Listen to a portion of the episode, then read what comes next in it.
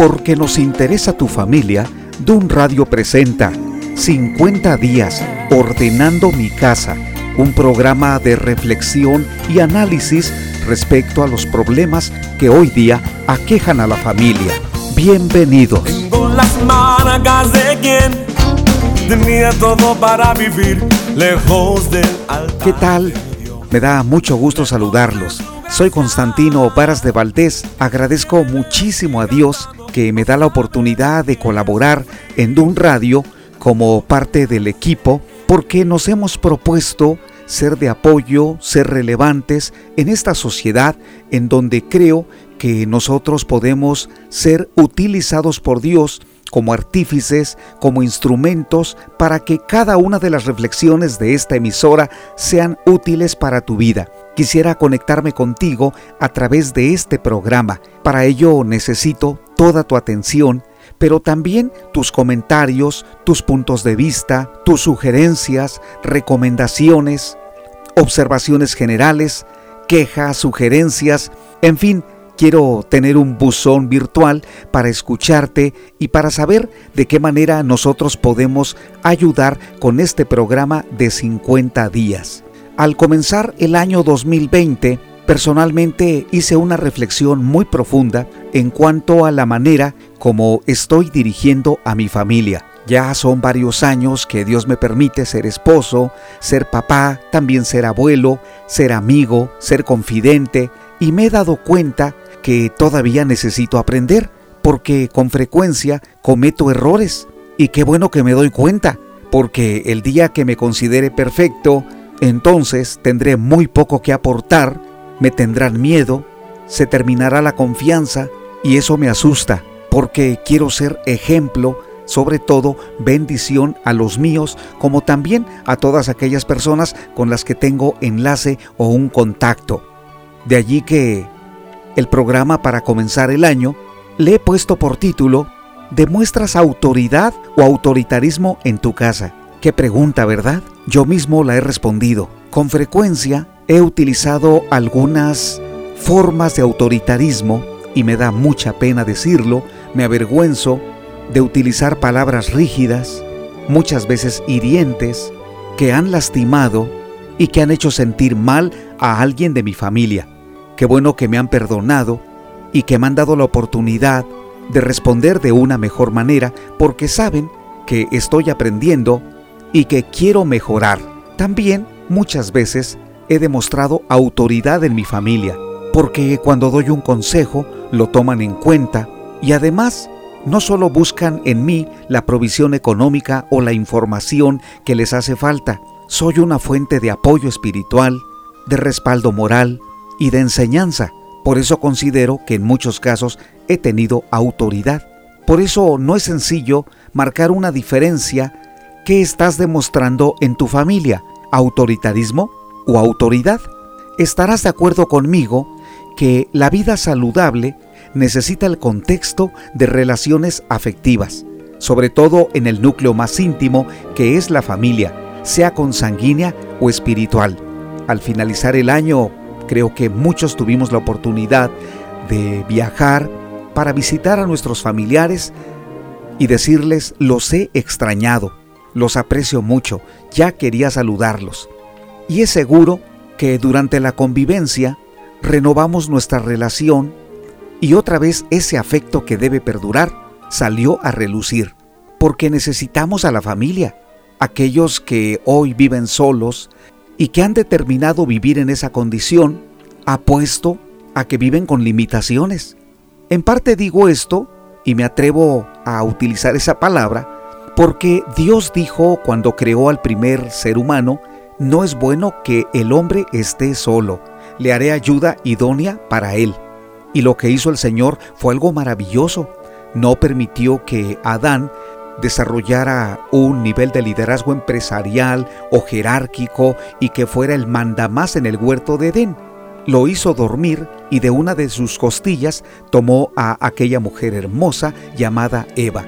Cuando considero el diseño de nuestra vida, me doy cuenta que hoy, por diferentes causas, nuestras relaciones son más informales, impersonales y en muchos casos no existen. Cada vez tenemos más divorcios en nuestra sociedad, más conflictos entre padres e hijos, y los hermanos, aunque no se lleven mal ni se maltratan, simplemente no se relacionan. Nos estamos acostumbrando a vivir solitarios y a encerrarnos en la distracción de un móvil, de un celular, de una computadora o del trabajo o simplemente de aquellos hobbies o pasatiempos que nos permiten desahogarnos por un momento. Sin embargo, debemos darnos cuenta que necesitamos el contexto de relaciones familiares. Para eso, Dios quiere comenzar por ti.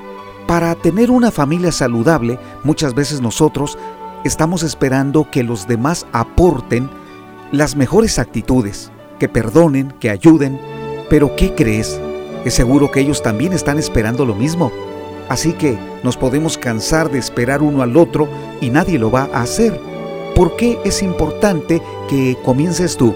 Porque esa va a ser la mejor manera de demostrarle a tu familia que estás interesado este año, este 2020, en aportar lo mejor de tu parte para que ellos no solamente se sientan orgullosos de ti, sino bendecidos por tu persona. Para ello, debes dejar actitudes de autoritarismo y ejercer más actitudes de autoridad. Si comienzas por ti a realizar cambios, es más viable que modifiques una conducta a esperar que otros lo hagan por la presión de la crítica, por un premio, por una amenaza o por el castigo. Los cambios que se presenten en ti estoy seguro que no van a ser temporales. Había un padre que se encontraba totalmente frustrado porque había intentado motivar a su hijo para realizar las tareas de la escuela. Pero qué frustración la de él. Después de usar todos los medios a su alcance, se dio por vencido y a mí me dijo, Constantino, le rogué y no funcionó. Después lo regañé y me sentí culpable. Entonces le prometí un regalo especial, pero no accedió. Finalmente usé los golpes. En cambio, se acercó la mamá y se sentó al lado del niño y con paciencia le explicó paso a paso lo que le había pedido la maestra. ¿Y qué crees? Tuvo éxito. El esposo le reprochó inmediatamente, ah, te obedece porque lo consientes. Lo cierto es que la voluntad del pequeño fue movida por la autoridad y no por el autoritarismo. El papá intentó que su hijo obedeciera y que hiciera lo que tenía que hacer. En cambio, mamá se acercó y con mucha ternura, o por lo menos con otras actitudes más flexibles, más tolerantes, lo ayudó. Esa es la autoridad. En muchos hogares me he dado cuenta que no existen malos padres ni malos hijos. Lo que falta es que los que somos adultos modelemos y vayamos uno o dos pasos adelante. Es injusto que exigamos un comportamiento que nosotros no estamos demostrando, y más cuando exigimos que los niños o las niñas sean las mejores en la escuela, que sean amables, corteses, obedientes, que ayuden en todo. ¿Y nosotros lo estamos haciendo? Recuerda que los niños aprenden por imitación. Ellos están observando lo que hacen los adultos. Solamente absorben como una esponja y luego repiten lo que han observado. Por eso es que los padres no deberíamos perder el tiempo y deberíamos demostrar con autoridad las mejores actitudes, el mejor ejemplo, porque tenemos en casa grandes aprendices. Y te diré algo muy importante, he descubierto que la generación llamada de los millennials son más sensitivos, más receptivos, aprenden visualmente, pero también son más solitarios. Su nivel de inteligencia lo desarrollan a través del sentido de la vista, más que del oído. Por eso es que los videojuegos, las redes sociales son para ellos un principal campo de aprendizaje. Y te aclararé algo, no podemos competir con todo eso, porque vamos a perder. Los padres tenemos que utilizar estrategias adecuadas para acercarnos a los hijos, pero si somos autoritarios, la verdad es que allí nos desconectamos, perdemos la oportunidad de estar cerca de ellos, porque la autoridad se gana con el tiempo que dedicamos a ellos en cantidad y también en calidad. Por eso es muy importante que reflexionemos respecto a la actitud que nosotros estamos demostrando. Los adolescentes tienen en la mira a sus padres, esperando que sean los primeros en acatar las reglas. En un hijo, la autoridad y la confianza se ganan. El autoritarismo se tiene que imponer porque no tiene poder de influencia. Observa a tu alrededor. Ha aumentado la generación de hijos que en algunos casos son ingratos, insensibles, desobedientes, con el síndrome de pequeños monarcas, aquellos a quienes también se les ha denominado nini, que ni estudian ni trabajan y son caprichosos, exigen regalos costosos, comodidad y lujos, porque alguien les dijo que sus padres tienen el deber de proveer lo que ellos quieran más allá de lo que necesitan. Por eso la pregunta, ¿cómo vas a criar a tus hijos? ¿Con autoridad o con autoritarismo? Si algo he aprendido es que no necesitas ser perfecto para criar a tus hijos, porque una persona con autoridad no necesita ser alguien que ha resuelto todos los problemas y que es alguien totalmente maduro. La verdad es que para corregir a los hijos lo tenemos que llevar a cabo adultos imperfectos, pero que somos amorosos, que no nos hemos rendido en rectificar nuestros propios errores. Has escuchado seguramente el dicho, haz lo que te pido porque yo lo mando. En verdad que eso no funciona en ningún hogar. Más bien se trata como de un chiste, de una broma de mal gusto, porque ¿cómo le vamos a decir a un hijo, haz lo que te digo porque yo lo estoy ordenando? Ese es autoritarismo. Y allí es cierto que los niños, por miedo, no tienen otra alternativa más que obedecer, pero lo van a hacer de mala manera. Es importante que como adulto reconozcas tus errores porque eso es lo que te va a dar madurez. No necesitas ser un adulto con completa paz, ni haber perdonado plenamente, ni haber superado los traumas de tu infancia. Lo que te va a dar un lugar de influencia y autoridad delante de tu familia es tu sinceridad para confesar tus defectos y el esfuerzo para no repetirlos. Cierta vez yo estaba impartiendo una conferencia a adultos, a padres de familia, y les pregunté, ¿cuándo fue la última vez que ustedes pidieron perdón a alguno de sus hijos cuando lo ofendieron? Algunos padres levantaron la mano, pero otros comentaron que nunca en toda su vida se habían atrevido a acercarse a sus hijos y decirles, perdóname, me equivoqué, aunque habían errado, se habían equivocado, pero ellos decían es que reconocerlo delante de mis hijos es señal de que soy débil, de que me va a maltratar, que como padre no soy la figura que debe tener de alguien que reconozca y de alguien que diga, pues ni modo, él es el jefe en la casa y lo tengo que obedecer porque Él es la figura paterna. Yo les comenté, cuando nosotros pedimos perdón, estamos reconociendo que nos hemos equivocado. Y los hijos cuando escuchan de parte de un adulto esa actitud sincera diciendo perdóname, ellos, para ellos eres alguien mucho más grande que antes. Qué terrible es cuando los niños saben, porque ellos identifican bien cuando sus padres se equivocan. Entonces ellos simplemente se rascan la cabeza o se quedan mirando el piso diciendo, qué barbaridad, mi papá y mi mamá se equivocaron pero no lo quieren reconocer, ¿por qué mienten? Y esto te quita autoridad. Por eso, entre menos autoridad tengas en tu casa, vas a utilizar más autoritarismo, sobre todo cuando estás perdiendo el control y tus hijos se vuelven ingobernables. ¿Qué harás? Utilizar los métodos de alzar la voz, de molestarlos inclusive y de señalarles que lo tienen que hacer. Creo que los adultos no tenemos que gritar, es más, ni los niños. Nadie debería gritar en la casa. Cierta vez mi esposa me hizo un comentario cuando yo estaba hablando con mis hijos, me desesperé, lo, lo acepto y alcé la voz. Ella entonces posteriormente me habló a solas diciendo, ¿no será que alzas la voz porque sientes que estás perdiendo autoridad? En, allí me di cuenta que sus palabras tenían mucha razón, tuve que hacer un análisis sensato y darme cuenta que era cierto. Si yo sentía que estaba perdiendo el control en mi familia, por eso levantaba la voz, porque no necesito gritar para que me escuchen. Muchas veces alzamos la voz porque queremos imponer algo o queremos que ya el asunto se termine, pero levantar la voz no nos ayuda, no nos hace mejores, no dictamos mejores órdenes. Es más, cuando levantamos la voz nos enojamos, nos molestamos y hasta podemos cometer locuras al decir malas palabras. Por eso, en este aspecto, te indicaré algo de tener autoridad. Para no tener autoritarismo con tu esposa o con tu esposo, porque también hablemos del autoritarismo entre esposos, debes retirar las piedras de tu mano. ¿Cómo es eso? Déjame contarte la siguiente historia que sucedió con Jesús y una mujer. Ese día todo el pueblo acudió para escuchar al Señor Jesucristo, pero fue interrumpido por los escribas y los fariseos.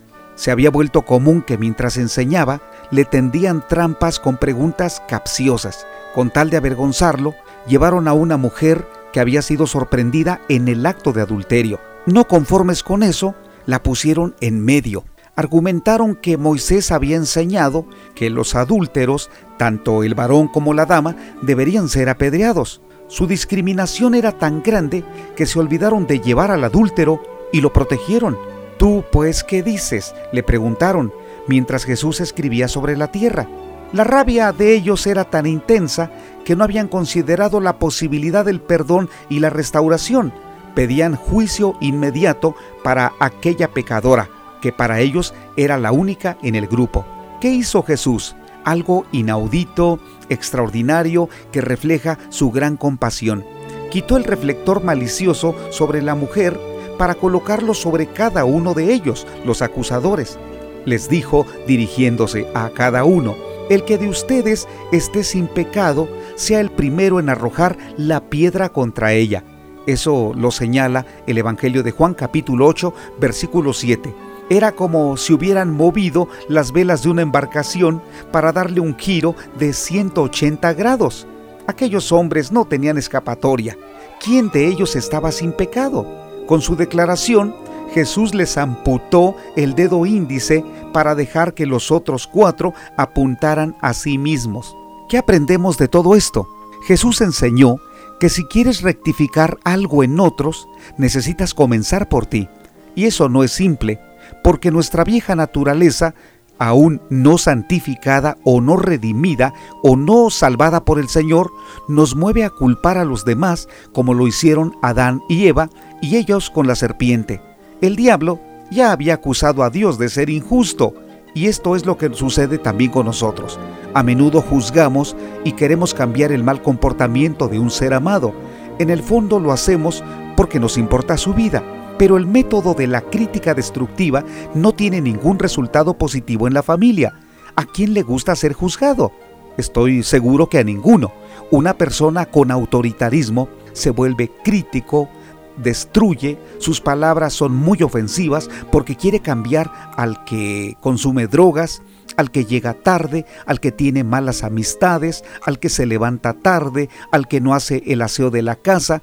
La verdad es que tenemos tantas, tantas oportunidades para ser autoritarios, porque tenemos una familia con personas imperfectas. Pero la verdad es que una persona autoritaria no modifica el mundo de las personas imperfectas. Por el contrario, lo único que logra es que sean más altivos, más orgullosos y que estén resentidos con él.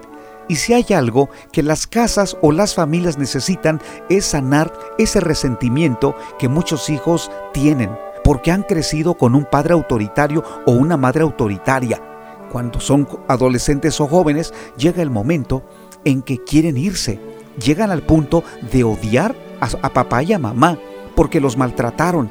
Inclusive cuando alguien se casa, todavía tiene el recuerdo del maltrato y la manera como en casa fue conducido con, esa, con ese autoritarismo. Por eso es importante que no critiquemos, que no juzguemos con esa, con esa actitud autoritaria, porque a menudo juzgamos y queremos cambiar el mal comportamiento de un ser amado.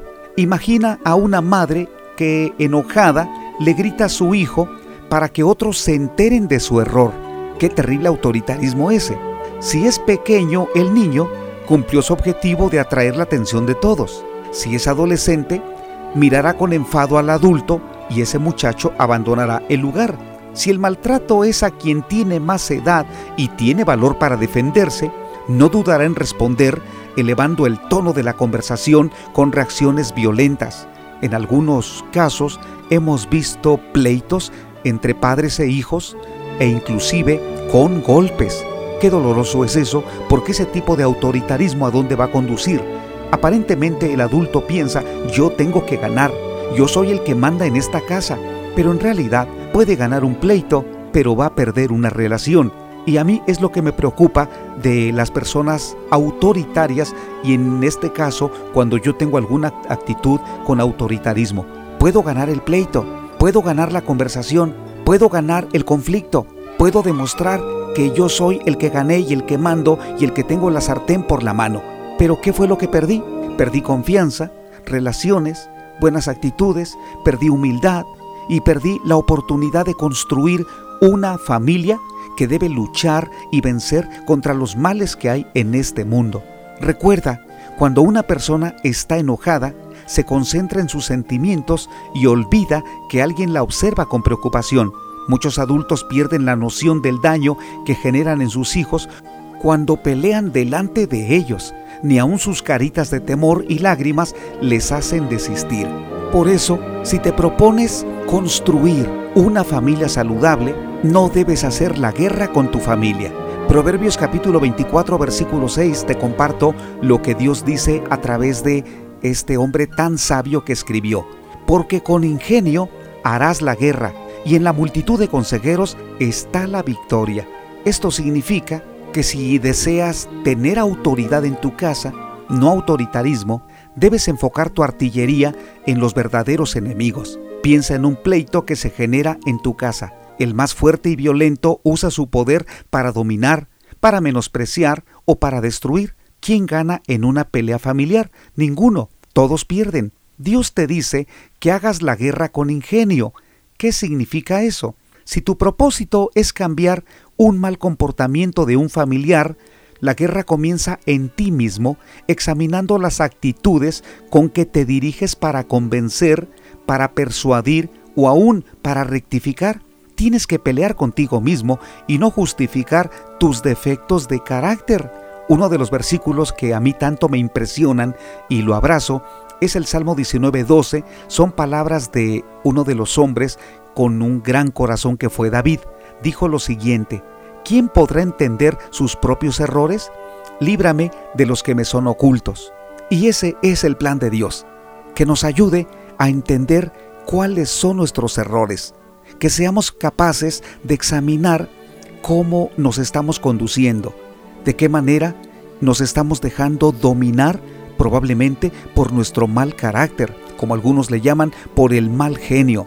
Quiero aterrizar la enseñanza de este programa déjame acompañarte en esta introspección. ¿Qué imagen tienes de ti? ¿Te amas? ¿Te consideras con valor? ¿Te consideras importante en el esquema de tu familia? ¿Está rota tu relación con alguien de la casa? ¿Vives con enojo? ¿Estás tratando de demostrar que te deben escuchar, pero con frecuencia usas palabras altisonantes? ¿O bien te quedas callado, guardas todo en el fondo de tu alma y eso también te está enfermando. ¿Vives con alguna alergia porque escondes tus sentimientos? Te hago todas estas preguntas porque es importante que ahora vayamos al nivel de tomar una decisión. Sí, empieza por ti ahora. Si me preguntas, Constantino, ¿por dónde comienzo? Sí, debo hacer cambios. Me doy cuenta que debo tener autoridad y no autoritarismo. Pero ¿cómo le hago? Tres consejos te doy. Número uno, ahora mismo habla con Dios y dile que te perdone por los errores que has cometido en la manera como tratas a tu familia, pero también como te tratas a ti mismo. Si guardas culpa, te conmiseras, te conmiseras, vives como una víctima, te autocompadeces, no es correcto. Pide perdón a Dios y dile que sane tu corazón porque quieres establecer una correcta relación con tu familia. Número dos, este paso tiene que ver con una reacción correcta hacia tu familia. Es importante que hables con ellos y de todas aquellas cosas donde has fallado o donde consideras que has sido autoritario, hables y les pidas perdón. Te recomiendo que lo hagas de manera personal, uno a uno, y que también en algún momento utilices el espacio cuando están todos juntos para decirles, perdónenme, he tenido actitudes autoritarias, perdónenme porque muchas veces los he despreciado, no he sido la persona humilde para escucharlos. Y allí estoy seguro que se van a restaurar algunas relaciones que ahora están rotas. Y número tres, habla con tu esposa o con tu esposo o con tu pareja o con tu novio o con tu novia y pregúntale, ¿consideras que soy autoritario? Es decir, es importante que te veas por medio de los ojos de otra persona, aunque claro, esto tiene sus limitaciones. No te pido que exactamente como esa persona te diga que eres, te consideres, pero sí puede ser un buen punto de partida esa observación, porque entonces te ayudará a reafirmar lo que has estado pensando y además tomarás decisiones de bienestar para tu casa. ¿Qué te parece? En este programa de 50 días me propongo ser útil en una reflexión, en un análisis de la vida, de la familia, de la sociedad. El tema de hoy lo enfoqué en revisar si estamos dirigiendo a la familia o estamos siendo dirigidos con autoritarismo.